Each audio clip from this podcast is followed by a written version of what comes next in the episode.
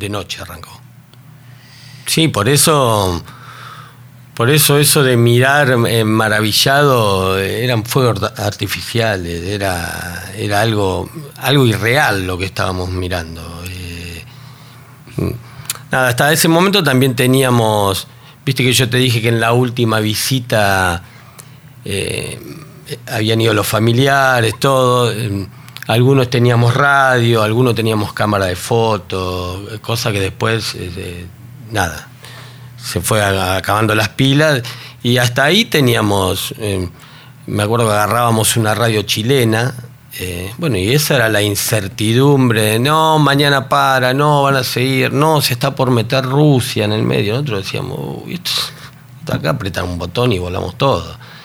Eh, pero sí, lo recuerdo que fue a la noche y bueno, nos dimos cuenta que que ese no van a venir, que la cosa se había puesto heavy.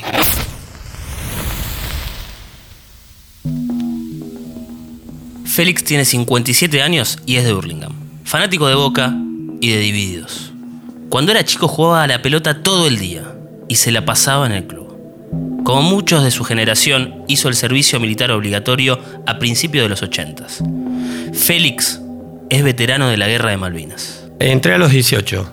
Eh, entré en marzo del 81. En realidad la colimba había un sorteo previo. 0, 0, orden 713. Eh, había gente que se podía salvar por número bajo. Eh, con la terminación de tu documento coincidía con un número de sorteo.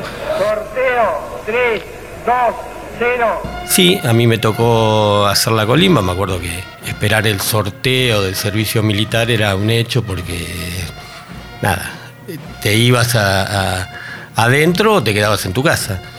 Y sí, a mí me tocó y, me tocó hacer el servicio militar en, Mercedes, eh, provincia de Buenos Aires. Ahí entramos en marzo del 81. Yo venía, en realidad llegué a, la colimba, al servicio, con, algún, con alguna recomendación, porque el el regimiento tenía un equipo que jugaba en la Liga de Mercedes. Yo venía de jugar en San Miguel, que es un equipo de primera B. Eh, estaba jugando en tercera, entonces eh, cuando fui me, me, dieron esa recomendación. Así que los primeros cinco meses de Colimba se puede decir que la pasé bien. Eh, después vino lo duro, porque cuando nosotros los martes y jueves nos íbamos a entrenar, había otros que se iban de guardia. Y siempre nos decían al oído, ya se va a terminar el campeonato. Y yo decía, ¿qué, ¿qué es lo que pasa? Y se terminó el campeonato. Así que todos los días teníamos guardia asignada. Así que nos dieron, nos dieron bastante. ¿Cómo era la guardia? Y una guardia era. Nada, había puestos. Eh, viste que hoy en día vos pasás por una cárcel, lo que sea, y hay puestos para custodiar la, seguridad y todo lo que sea. Eso era, era un grupo que entraba de guardia por 24 horas y bueno, eh, por ahí estabas eh, apostado en el lugar dos horas hasta que te relevaban otra vez. Eh, era eso, mantener la seguridad del regimiento durante 24 horas. El servicio militar obligatorio se practicó en Argentina a partir de 1905 y regía sobre hombres residentes del país de entre 18 y 21 años de edad. Popularmente se lo denomina colimba, que viene del lunfardo colimi, milico al revés.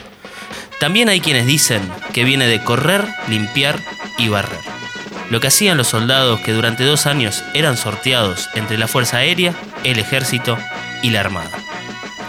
La idea desde su principio, era instruir sobre patriotismo a los ciudadanos argentinos e hijos de inmigrantes. La colimba no es la guerra, es una nueva sensación. Aquí conoces la gente en su justa dimensión. Más allá de eso, el trato, ¿cómo era? De las personas que, que te cuidaban, digamos o las personas que estaban a cargo tuyo? Mira, eh, yo creo que el paso de, el paso de los militares eh, no fue bueno para la sociedad, ¿no? Eh, y, no estoy hablando de todos los militares, porque pasa como en todas las profesiones. debe haber gente que hace, lleva su profesión adelante a conciencia y, y, hay otros que no. más en este caso donde el el poder, si no lo sabes manejar, eh, es complicado. Y, más cuando hay abuso de poder. Eh, eh, había mucho abuso de poder donde gente por ahí. En, realidad, ¿qué era, la, era el servicio militar? Entrabas un lugar a. un año a un lugar donde, de cierta forma, te iban a a guiar para que en la vida te manejaras bien, pero estaba todo muy desvirtuado y, es eso, eh, se veía mucho, mucho abuso de poder y, no estoy diciendo que si alguien hacía algo malo, eh, bailar, cuando alguien lo hacían bailar era hacerlos hacer movimientos vivos, ¿no? cuerpo a tierra, lo que sea, pero eh, ya cuando alguien le levantaba la mano a otro había cosas, eh, ya no estaba bueno, no estaba bueno. Y bueno, se veía, se veía ese, ese, no en todos, pero ese abuso de poder para con nosotros. ¿no? ¿A vos te tocó? ¿Sufrir violencia? Sí, me tocó, me tocó. Eh, me, tocó... yo era bastante inquieto también. y esto después me me, cae la ficha porque hoy cuando me, junto con, los pibes, que nos volvimos a juntar, me lo recuerdan. Eh, viste que muchas veces puede pasar en, un aula, eh, están los revoltosos y, están los más, los más quietos. Y muchas veces los más quietos pagan por los revoltosos. Bueno, se ve que yo andaba por ahí el servicio militar dejó de ser obligatorio en Argentina por resolución del entonces presidente Carlos Saúl Menem en 1994. Hemos eliminado el servicio militar obligatorio y hemos instaurado el servicio militar voluntario. De esta manera, los jóvenes descubrirán que defender a la patria es el mejor trabajo que pueden elegir. Tras una década del regreso de la democracia y con un deterioro de la imagen de las Fuerzas Armadas, ocurrió el caso Carrasco. Un conscripto que entró en el grupo de artillería 161 de Zapala, a los tres días fue denunciado como desaparecido y al mes su cuerpo sin vida fue hallado en el cuartel. El juicio determinó que murió molido a golpes por otros dos conscriptos bajo la orden de un subteniente. El caso Carrasco le puso fin a casi un siglo de servicio militar en Argentina.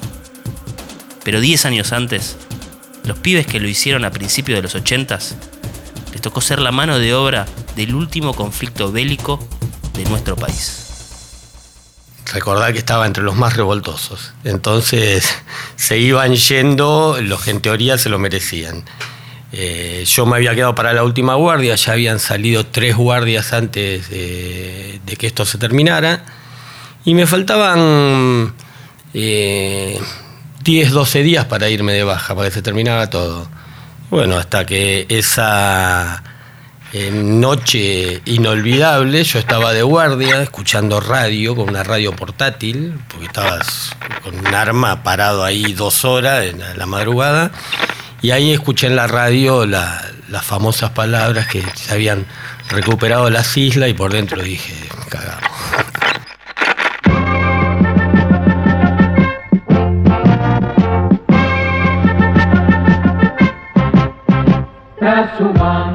Transmite LRA1 Radio Nacional Buenos Aires, Argentina y LS82 Canal 7 Argentina Televisora Color directamente desde Casa de Gobierno. Comunicado de la Junta Militar. La Junta Militar como órgano supremo del Estado comunica al pueblo de la nación argentina que hoy la República por intermedio de sus Fuerzas Armadas, mediante la concreción exitosa de una operación conjunta, ha recuperado las Islas Malvinas, Georgias y Sandwich del Sur para el patrimonio nacional. Vos estabas en tus últimos días de la colimba Sí. cuando anuncian la guerra.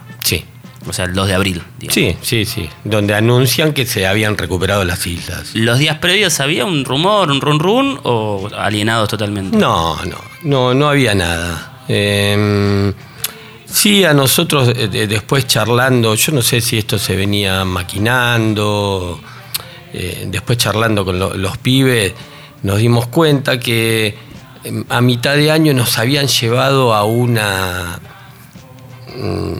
a- como a un simulacro de guerra a La Pampa, ¿sí? No- Nos habían llevado donde realmente la pasamos muy mal. Nos llevaron al medio, a La Pampa, al medio del desierto y, por ahí pasaban dos días no nos daban agua. eh, mm, bueno, eh, nadie sabía lo que era una guerra, pero estabas metido dentro de algo, te pasaban los aviones por arriba, eh, por supuesto todo... eh, no me sale la palabra, pero eh, eh, estaba ese simulacro, te pasaban los tanques por al lado. Bueno, yo no sé si esto ya se venía maquinando o, o- o fue como, como nos parece hoy que por el, el ambiente en la sociedad que había, el estallido social que se venía por los reclamos, fue un manotazo de ahogado de, de este señor, el cerebro, y, y apretó el botón y dijimos y dijo vamos a la guerra, no, no, no lo sé. Desde que vos estás eh, haciendo vigilancia y lo escuchás en la radio de que estamos en guerra, o en realidad que recuperamos las Malvinas, Sí. este, hasta el, cómo fue la información oficial. No, bueno, eh, después eh, ya empezó un, un preparativo, ya, ya la cosa estaba encaminada.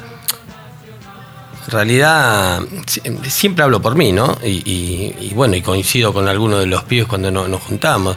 Nosotros éramos totalmente inconscientes de todo lo que pasaba. Cuando nosotros nos dicen, bueno, eh, eh, nuestro regimiento va a participar activamente porque era un regimiento de infantería, eh, empezamos a preparar el armamento, el, el bolsón portaequipo, que es donde llevábamos cosas. Eh, vino la última visita, que fue un domingo, una, cosa alucinante, donde todos los padres se iban a despedir de los hijos y nos trasladaron a Palomar eh, al otro día. Eh, pero en realidad no sabíamos si íbamos al sur, porque estaba la versión que nosotros íbamos, ejemplo, a, a- cubrir a la gente de un regimiento de Comodoro Rivadavia que iba a Malvinas y nosotros íbamos al regimiento por ellos. Eh, totalmente inconsciente de todo lo que iba a pasar de ahí en más. Después decíamos, no, pero tranquilo, porque ¿qué va a haber guerra? Si hay algún problema, seguro que va a ser en el mar. Y nosotros en realidad teníamos eh, cáscara de nueces, no teníamos comparado con ellos. Eh, no, no, no había una, una real una real conciencia bien a, a dónde íbamos, eh, a qué parte, eh, hasta que aparecimos ahí. ¡Novedades! ¡Grupo sin novedad! ¡Tercer grupo sin novedad! ¡Segundo grupo sin novedad! ¡Primer grupo sin novedad! ¡Atención! ¡Atención! ¡Descanso! ¡Rompan filas! Quieren venir, que vengan, les presentaremos batalla.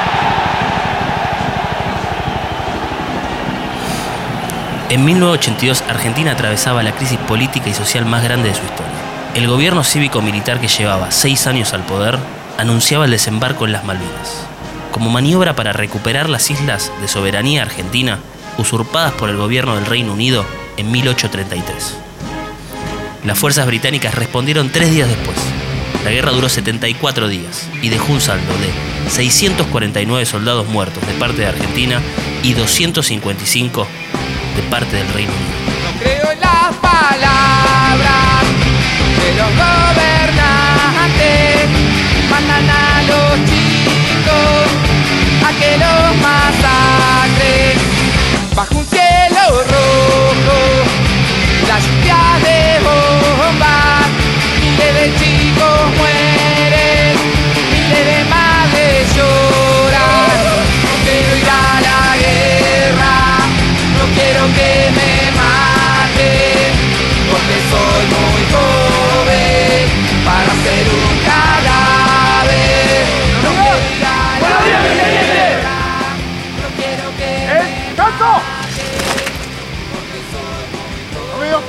soldados.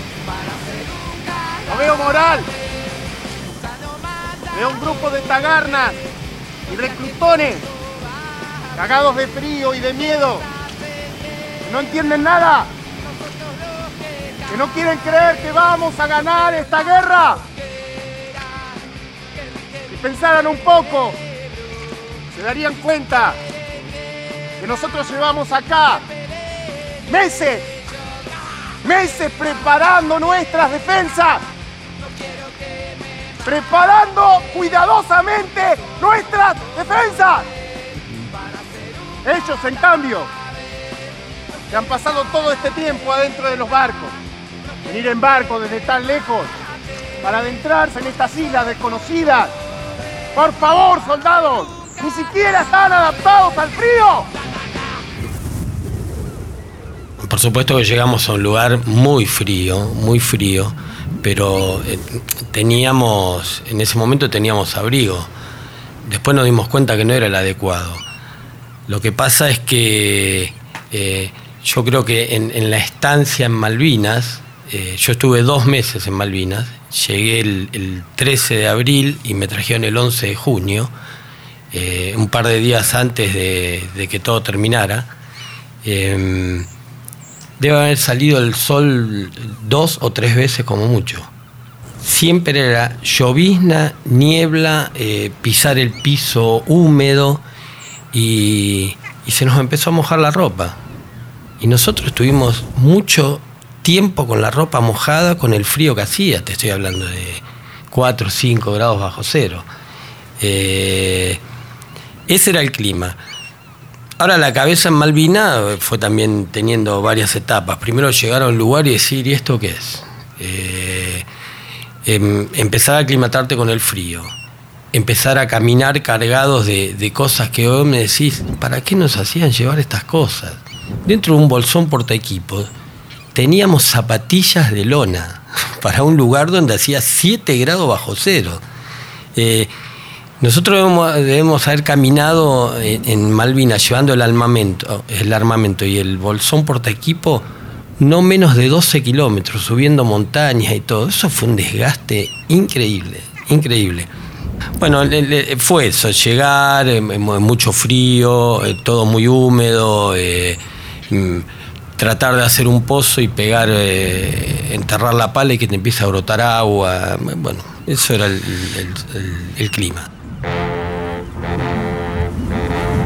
ATC, Argentina Televisora Color, juntamente con los canales 9, 11 y 13, para toda la República Argentina, presentan El futuro sigue su camino. Primeros combates en las Islas Malvinas, mayo de 1982.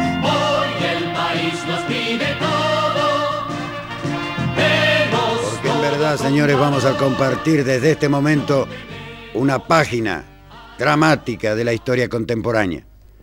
Lo vamos a hacer en un trabajo que la televisión argentina propone a su país y al mundo. Vamos a compartir ya mismo las primeras e inolvidables imágenes de los primeros momentos de la guerra de las Malvinas que estamos librando. Y eh, el primer bombardeo fue bueno, el primero de mayo volvemos a, la inconsciencia otra vez. Eh, como a uno le costó mucho tiempo darse cuenta que estaba en una guerra. Nosotros estábamos a 10 kilómetros del pueblo. El primer bombardeo es en el pueblo. Nosotros teníamos como una ubicación privilegiada para ver todo eso. Empezó el bombardeo y de allá arriba veíamos cómo caían las bombas en el pueblo. Y bueno, y ahí, ahí empezó todo, pero no sé. eh, acá viene, viene lo que decía antes, que nos costó, yo creo que nos curtimos, eh, eh, no estábamos preparados para la guerra, por lo menos yo.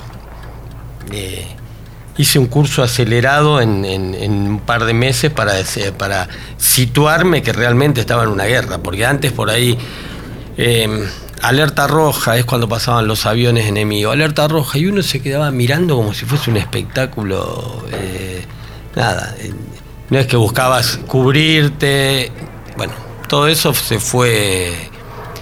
le- le- le- nos fuimos curtiendo con el correr del tiempo ahí mismo. A los balazos. Sí, sí.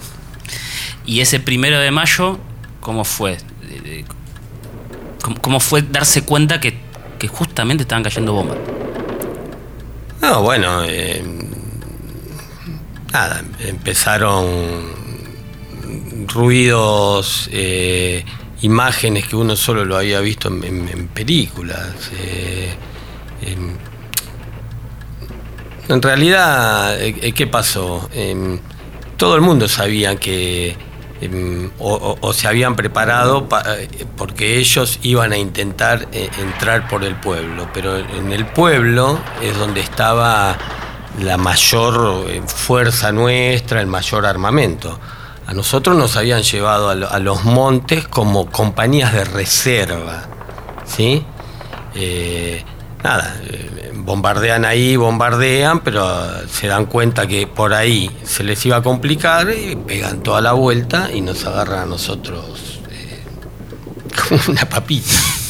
Y es así. ¿Qué momento del día era? Eh, ¿El bombardeo? Sí. De noche arrancó. Sí, por eso. Por eso eso de mirar eh, maravillado eh, eran fuegos ar- artificiales, era, era algo, algo irreal lo que estábamos mirando. eh. Nada, hasta ese momento también teníamos, viste que yo te dije que en la última visita eh, habían ido los familiares, todo. eh, algunos teníamos radio, algunos teníamos cámara de fotos, cosa que después, nada, se fue acabando las pilas y hasta ahí teníamos, eh, me acuerdo que agarrábamos una radio chilena, eh, bueno, y esa era la incertidumbre, no, mañana para, no, van a seguir, no, se está por meter Rusia en el medio, nosotros decíamos, "Uy, es- acá apretar un botón y volamos todo. Eh, pero sí, lo, recuerdo que fue a la noche y bueno, nos dimos cuenta que, que ese no van a venir, que la cosa se había puesto heavy. ¿La orden cuál era? Cuando se evidencia, ¿no? El, el ataque. No, mira, hubo, hubo bastante, eh, en el frente hubo bastante desamparo eh, de, de los mandos, ¿sí? Eh, nada, eh, no había una orden, sí, por supuesto había que estar alerta, eh, sí, había que estar atentos, pero... Pero nada, yo creo que había incertidumbre hasta en, la gente que tenía que bajar líneas. Eh, esta es la esta es la realidad. No nada, la orden era estar atento y, preparado para lo, que se venía, que quién sabía qué es lo que se venía. 8 y 23 de la mañana se repite el ataque contra Puerto Argentino con mucha mayor intensidad. Antes habían sido dos aviones que habían bombardeado el aeropuerto con escasa suerte. Ahora el tiroteo es mucho más intenso y se ve que además otro de los blancos es el mercante argentino que está en la bahía. Contestan nuestras baterías antiaéreas y se ve el refulgir de sus disparos en el aire. Parecen fuegos de artificio. ¿La comida? Y la comida también tuvo, tuvo sus etapas. Para nosotros, los que estuvimos en, en los montes, fue un poco más complicado eh, eh, que para la gente que estuvo en el pueblo. Y aclaro esto porque en, el mundo es combatiente también está esa, esa puja Eh, yo la pasé peor que vos porque estaba en los montes, vos que estabas en el pueblo, nada. Había pibes que tenían más facilidades para, para dejar su posición e irse al pueblo a ver si podían manotear algo. Y nosotros eh, no teníamos esos lugares donde ir a manotear, pero teníamos las ovejas. Hemos comido bastante ovejas casi crudas, eh, porque la comida empezó a. Mm, la comida empezó a escasear. Eh, ya después prácticamente no llegaba y, matar ovejas y e, e, intentar comerlas eh, como podíamos, porque volvemos otra vez que el, suelo era muy húmedo, no había, no había madera, no había con qué cocinarla, entonces cuando veíamos que tomaba un poquito de color, ya estaba. Eso también nos trajo eh, consecuencias. Yo volví de Malvina en dos meses, bajé casi 12 kilos porque Imagínate la decompostura que te agarraba de comer eso así. Eh, hay algunas cosas eh, a nivel comidas que, dentro de lo dramático hoy se puede contar como anécdotas graciosas. Un día mm, nos levantamos y, mirabas así, era toda gente mm, haciendo sus necesidades, todo en posición de cuclillas. Y dijimos, no podemos seguir más así, nos vamos a morir todos. Entonces aparecen dos latas, dos o tres latas, y dijimos, no podemos comer más la carne así. Vamos a hacer una cosa, la vamos a hervir para comerla. Imagínate cómo, se planeaba todo esto. Eh, entonces se mata la oveja, se la corta, se mete en agua, se hace un fuego, todo. y eran todas personas en cuclilla eh, mirando al fuego, esperando que eso esté. Hasta que alguien a los cinco minutos habrá dicho ya está. Y, el primero que dijo ya está, ya está. Y lo comimos así. O sea que no. Nada, comíamos como podíamos, nos rebuscábamos como, como podíamos. Eh, em, después del ataque el primero de mayo ya los alimentos empezaron a escasear y, casi no, no, teníamos cosas. Eh, y bueno, había que rebuscársela. Era así. ¿Qué te imaginas? Me imagino cuando tenías hambre, lo primero que pensás es que aparezca acá tal cosa. ¿Qué te imaginabas así como? Bueno, ahí tengo una, eh, tengo otra historia. A mí una de las comidas que más me gustaba y me gusta es la tortilla, ¿sí? Entonces, en mi cabeza yo tenía que. Yo me iba a hacer una tortilla. ¿Qué hacíamos?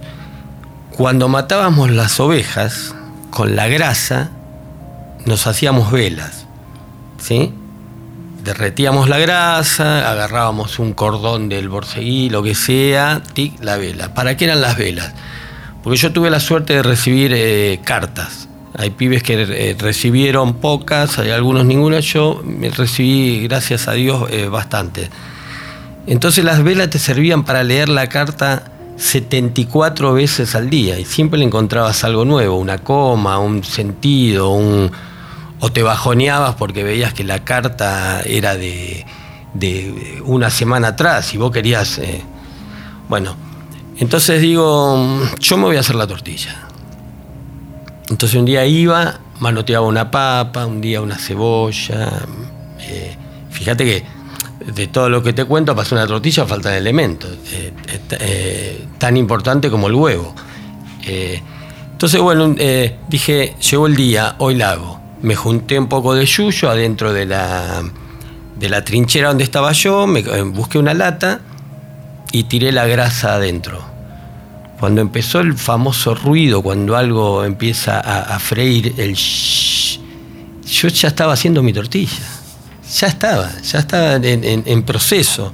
Entonces piqué la papa, piqué, la cebolla, la tiré adentro. Y seguía, seguía, seguía. ¿Qué pasó? Se me acabó el fuego. ¿Y qué pasó con esto? Se transformó en vela otra vez. O sea que era vela con papa y cebolla. Eh, ¿Y qué pasó? Me la comí. ¿Qué gusto tenía? Eh, y tenía un gusto muy salado porque yo me di cuenta en el momento de lo que había pasado. Y lo que tenía era como medio paquete de sal y, y se la tiré arriba y me la comí. Eso sí. Esa fue. Por eso yo siempre en, en las cartas le ponía a mi vieja, ya voy a volver y me vas a hacer una tortilla. Bueno, eh, esa fue mi tortilla malvinera. La estadía de Félix en Malvinas, al igual que la de los otros conscriptos, era una pesadilla. Desamparados en el medio del monte, sufrían hambre, frío y la embestida de un enemigo con superioridad de entrenamiento y de armamento. Gran lluvia, gran lluvia, no había comida, no había comida, entonces yo salgo de la trinchera, ya bombardeaban y más o menos teníamos una idea eh, a dónde podía haber algo de comida guardada. Eh, y yo le dije a, a mi compañero, yo no me importa nada, me voy hasta allá a buscar. Y bueno, y salgo y me mojo tanto, tanto, y llego al lugar y lo, lo único que encuentro es eh, leche en polvo y, frutas eh, secas, como higos, esas cosas. Y me traje eso. Em, y bueno, esto también relacionado con la comida. Em, y, me volví y, agarré un jarro y, y con la leche en polvo y el agua que tenía dentro del pozo, eh, me- la empecé a batir y alucinaba que comía crema. y entonces me puse a comer esa crema con, esa, con esa fruta. Eh, a raíz de esto yo quedo muy mojado y me meto en la trinchera donde eh, no entrabas acostado, pero casi acostado, y como había tanta agua, a mí de la cintura para abajo no eh, estaba tapado de agua. Cuando me van a buscar para hacer una guardia, me quiero mover y me doy cuenta que no, no siento, no siento nada. Entonces ahí me llevan al hospital. Ahí empecé a, tener contacto realmente con lo que estaba pasando. Cuando llegué al, bueno, previo, previo a que me lleven al hospital, me llevan en, los montes, me llevan como un, a una enfermería de campaña, que era una carpita con una cruz roja en el medio, y me dicen, bueno, te tenemos que trasladar al pueblo. eh, y nos llevan al costado de un camino, en el medio de la nada, y me dice, ya los van a venir a buscar. Y estuvimos toda la noche tirados ahí con las bombas que nos caían al costado y nos vinieron a buscar recién al otro día. Eh, recuerdo ponernos a rezar el rosario todos, eh, hasta que viene el, el- Unimoc, como se le llamaba, y, nos llevan hasta ahí. Ahí empecé a tomar real conciencia de lo que estaba pasando. Empecé a ver pibes eh, muy estropeados. eh, em, Recuerdo un contacto con un pibe de mi regimiento que por ir a buscar un, pato para comer pisó una mina y le voló una pierna. Ahí yo empiezo a tomar noción. Todavía arriba, el- el- lo, dramático se vino después arriba. Cuando a mí ya me sacan de ahí, porque por ahí avanzaron los ingleses, bueno, y, fueron barriendo con lo que había. Eh, o sea que yo, eh, muerto cerca mío, eh, hasta el momento que tuve, no, no vi. Empecé a tomar la realidad una vez que llego, que llego al, al hospital de Malvinas, sí. Un poco el destino, porque te con- por un congelamiento vas a- te sacan de tu puesto y ese puesto después fue arrasado. Y sí. ¿Qué hubiese sido de mí si a mí no me podían sacar? Eh, ¿Quién lo sabe? Porque... ¿Compañeros los que estaban cerca tuyo? Eh, hay algunos que mi regimiento tuvo 11 bajas. Eh, hay algunos que fueron heridos. eh, sí, pero los pibes me contaban eh, y me siguen contando que nada, hay, hay imágenes, vos eh, en medio de la nada, eh, oscuridad, balas trazantes que se ven las luces que van para todos lados. Ellos tenían un equipamiento que nosotros no los teníamos. y, bueno, hubo bastante coraje de los pibes, pero, pero sí fue un- un- una pelea un poco desigual, ¿no? Eh, enfrentarte con, con gente que viene con armamentos de, de otra tecnología, con la ropa prácticamente seca cuando vos estás con 12 kilos menos y, metido en el agua. Pero, pero se resistió bastante. La verdad que los pibes le pusieron mucho huevo. Eh, a mí, con el correr del tiempo, con respecto a esto de que me hayan sacado antes, lo que en un momento fue una bendición, después se me volvió medio contra. Porque eh, durante mucho tiempo me quedé con mucho sentimiento de culpa. Como que había dejado a mis compañeros ahí y yo me había vuelto. Me, tocó- me costó mucho, ¿eh? Eh, inclusive en las charlas ellos se ponían a hablar de ese momento y, y a mí me daba cosa porque no podía participar. A mí me tocó vivir lo mío, porque estuve un, un, eh, 11, 15 días internado en el hospital militar en Campo de Mayo cuando volví y también veías cuadros eh, durísimos. Pero bueno, son sensaciones que me han pasado que, que gracias a Dios con el correr del tiempo y con la ayuda de algunos psicólogos de turno, eh, eh, lo pude ir eh, llevando adelante y, sacarme esa, esa culpa de encima. LRA1, Radio Nacional Buenos Aires, República Argentina, y LS82, Canal 7, Argentina Televisora Color, transmiten juntamente con las emisoras que integran la cadena nacional de radio y televisión. Desde el Salón Sur de Casa de Gobierno se dirige al pueblo de la República el excelentísimo señor presidente de la Nación. Habla el teniente general don Leopoldo Fortunato Galtieri. El combate de Puerto Argentino ha finalizado. Nuestros soldados lucharon con esfuerzo supremo por la dignidad de la nación. Los que cayeron están vivos para siempre en el corazón y la historia grande de los argentinos. ¿Cómo fue cuando se enteraron de la rendición? ¿Cómo te enteraste vos? por Bueno, yo me enteré. Acá estaba en un pico altísimo este sentimiento de culpa. A mí me. me cuando me sacan de Malvinas, eh, yo creo, creo, y, por ahí no me equivoco, que debo haber salido de Malvinas en el último avión que pudo entrar y volver a salir. Porque los aviones ya no podían entrar por los radares, entraban con la panza pegada al, al mar para que no los detectaban los radares. Entonces, eh, bueno, acá vinieron unos días bastante... Hablaba de mi compañero de, trinchera, eh, nos sacan a los dos de esa noche, nos llevan al, al- al hospital de Malvinas y se ve que en algún momento no- nos dan algo caliente, nos acuestan, nos tapan y al otro día cuando reaccionamos eh, yo me destapo así y tenía un tarjetón en el pecho que decía que me traían a continente. Eh, y Ramiro, que estaba al costado mío, no lo tenía. Y me miró y me dijo, te vas y me dejas. O sea, viste, fue. yo no sé lo que un balazo, pero me habían dado algo así. Eh, No, podía creer lo que me estaba pasando.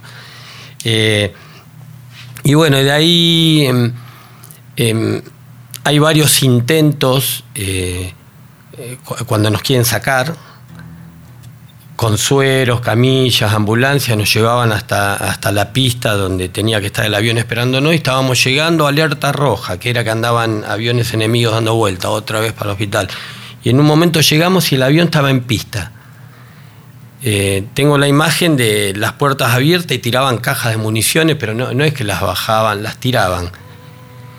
Tengo la imagen de tres militares que tenían el pecho totalmente lleno de estrellas y que los pilotos le dijeron, no, ustedes no suben, suben los enfermos. Los dejaron ahí. Y, y bu- bueno, nos suben y salimos y llega un momento que se ve que se salió de la zona de peligro y, los pilotos se, empiezan a llorar y abrazarse porque yo asocio como que habían logrado algo que eh, querían hacer hace un par de días o un día y no lo podían hacer, que era eh, poner el avión en pista para sacar gente. Y bueno, y así, así nos sacaron de Malvinas. Eh, avión a Tierra del Fuego, cambiamos y nos llevan a Comodoro. Eh, y tengo la imagen de la rendición porque ya en Comodoro era una habitación, había televisores y, empecé a, a, escuchar los mensajes en la tele y onda como que a las 10 de la mañana te decían están a 5 kilómetros y a las 10 y cuarto te decían están a 3 y, yo decía están arrasando con todo.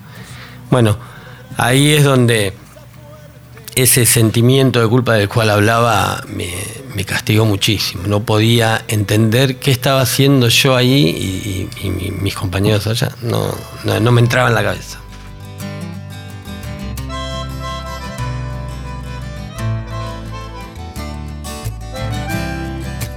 Después de una estadía en la misma guerra, Félix volvió a la vida normal. Tenía 20 años. Varios de sus amigos habían muerto y la mitad de su cuerpo había sufrido congelamiento. El reencuentro con la realidad iba a ser raro. Solo le pido a Dios que el engaño no me sea indiferente. La alegría de, volver a ver a tu gente, pero eh, también estar en, en, un mundo que decís, ¿qué estoy haciendo acá? Porque vuelvo a repetirte que los cuadros que se veían, los cuadros que se veían, Em, yo al principio no podía caminar por, el, congelamiento y me empecé a mover en, silla de ruedas para ir al baño, era, era la idea.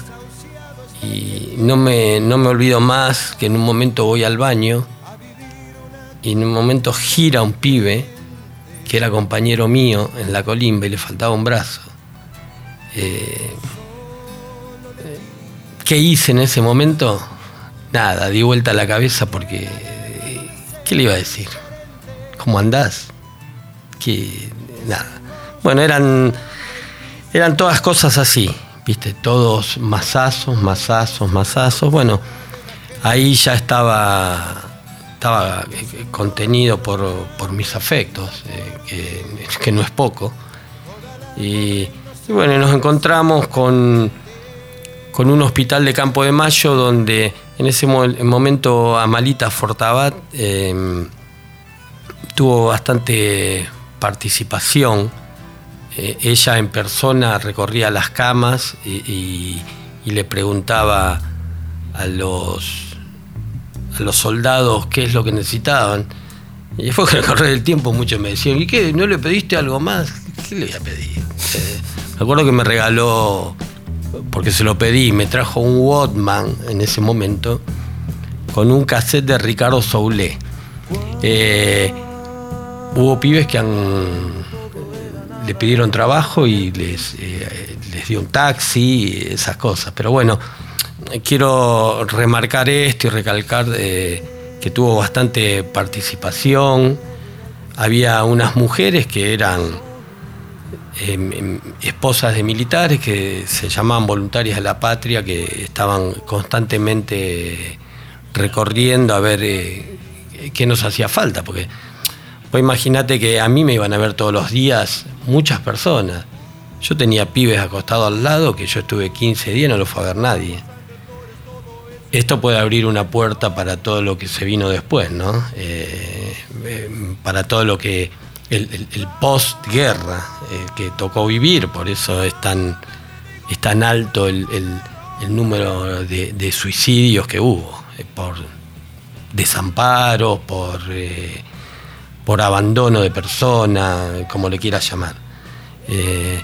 yo por eso no, la charla no es de política, sino de Malvinas, pero yo tengo un poco de enojo con los políticos de todos los colores y todos los partidos, porque han pasado 37 años por acá y han gobernado eh, todos los colores y todos los partidos, o casi todos.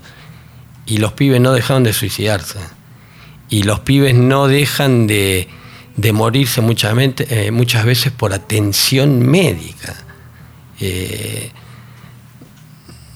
yo tengo un amigo en Esquel, amigo, hermano, que estuvo en Malvinas conmigo. Yo cuando hice la colimba en Mercedes paraba en la casa de él, eh, porque me quedaba muchas veces lejos cuando nos daban franco, entonces me quedaba a dormir en la casa de él. Y, y él laburaba en ANSES.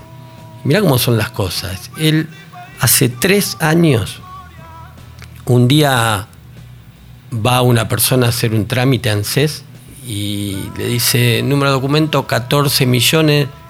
¿14 millones? Sí. ¿Vos no estuviste en Malvinas? Sí. ¿Y no cobrás nada? No. El tipo estuvo treinta y pico de años sin ser reconocido. Y yo digo, hay gente que se tiene que dedicar a esas cosas. Es agarrar un padrón, un padrón, y ver en qué situación está esa gente. ¿A dónde está? Buscalo. Cuando necesitan los votos te encuentran, ¿eh? Quédate muy tranquilo. Te encuentran por cualquier lado. Pero a esto es lo que le llamo el desamparo y el, abandono de los gobiernos de turno para, con los eh, veteranos de Malvinas. Me cuesta mucho, eh, tengo que corregir eso, no quiero decir eh, es combatiente, me gusta más veterano porque acá se sigue combatiendo. Acá se sigue combatiendo día a día para eh, sentirse reconocido, para em, que nos den lo que nos corresponde. A nosotros durante 10 años no nos pagaron un peso. Recién una pensión se empezó a pagar en el año 96. Y es como que yo hoy te diga que te den eh, dos mil pesos. Eh, y digo, ¿qué pasó antes? ¿Qué pasó? Entonces, me gusta más el veterano de Malvinas que es combatiente, porque se sigue combatiendo. 23.000 soldados argentinos estuvieron en la guerra de Malvinas. 649 perdieron la vida allá y entre 350 y 500 se suicidaron durante los últimos 37 años. La cifra, por más alocado que suene, no es precisa, porque ningún organismo estatal se encargó de certificarla casi cuatro décadas del conflicto. Y bueno, siempre digo que uno de los años que más me movilizó Malvinas fue cuando mi hijo tuvo la edad que yo tenía cuando fui a Malvinas, 19 años.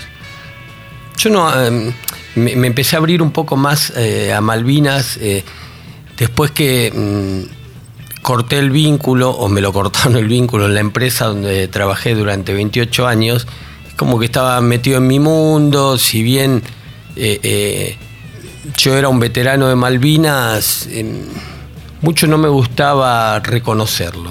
No sé, sentía que cuando yo decía que era veterano, la mirada en el otro cambiaba. Noté que el año que más me pegó fue cuando él tenía la edad que yo fui allá y todo me pasaba en silencio. ¿sí? Me pasaba en, una cena, yo lo veía sentado enfrente mío, yo no decía nada, solo lo miraba y, miraba la cara de nene que tenía y me lo imaginaba con un casco en la cabeza. Eh, nada, muy loco. Por eso digo, estábamos preparados para ir a una guerra. Ni a palo. Ni a palo. Yo por lo menos no. Ni a palo. Me, cayó un poco la, ficha. Qué, qué pendejo que era. Qué pendejo. Puede más la indiferencia de tu gente que la bala más voraz del enemigo. Me pregunto qué pasaba por la mente del infame que te estaqueaba en el frío. Te sacaron de lo hondo de la selva o de algún potrero ingenuo y olvidado. Te sacaron de tu casa y sin abrigo. Te largaron en el viento surelado. Te entregaron armas que no conocías que con suerte cada tanto funcionaban. En un hoyo que cavaste repetías, las canciones que creías olvidadas. No sabías que era sentirte tan lejano, ni que el hambre se comiera tus entrañas. Solo estaba la mirada de un hermano, con la misma incertidumbre en la mirada. Por siempre serán héroes, por siempre serán héroes, por siempre nuestros héroes de Malvinas. Y por siempre serán héroes, por siempre serán héroes, por siempre nuestros héroes de Malvinas. Sobrevivir y contarla. Sobrevivir y contarla. Por siempre nuestros héroes de Malvinas. Historias de vida cercanas a la muerte.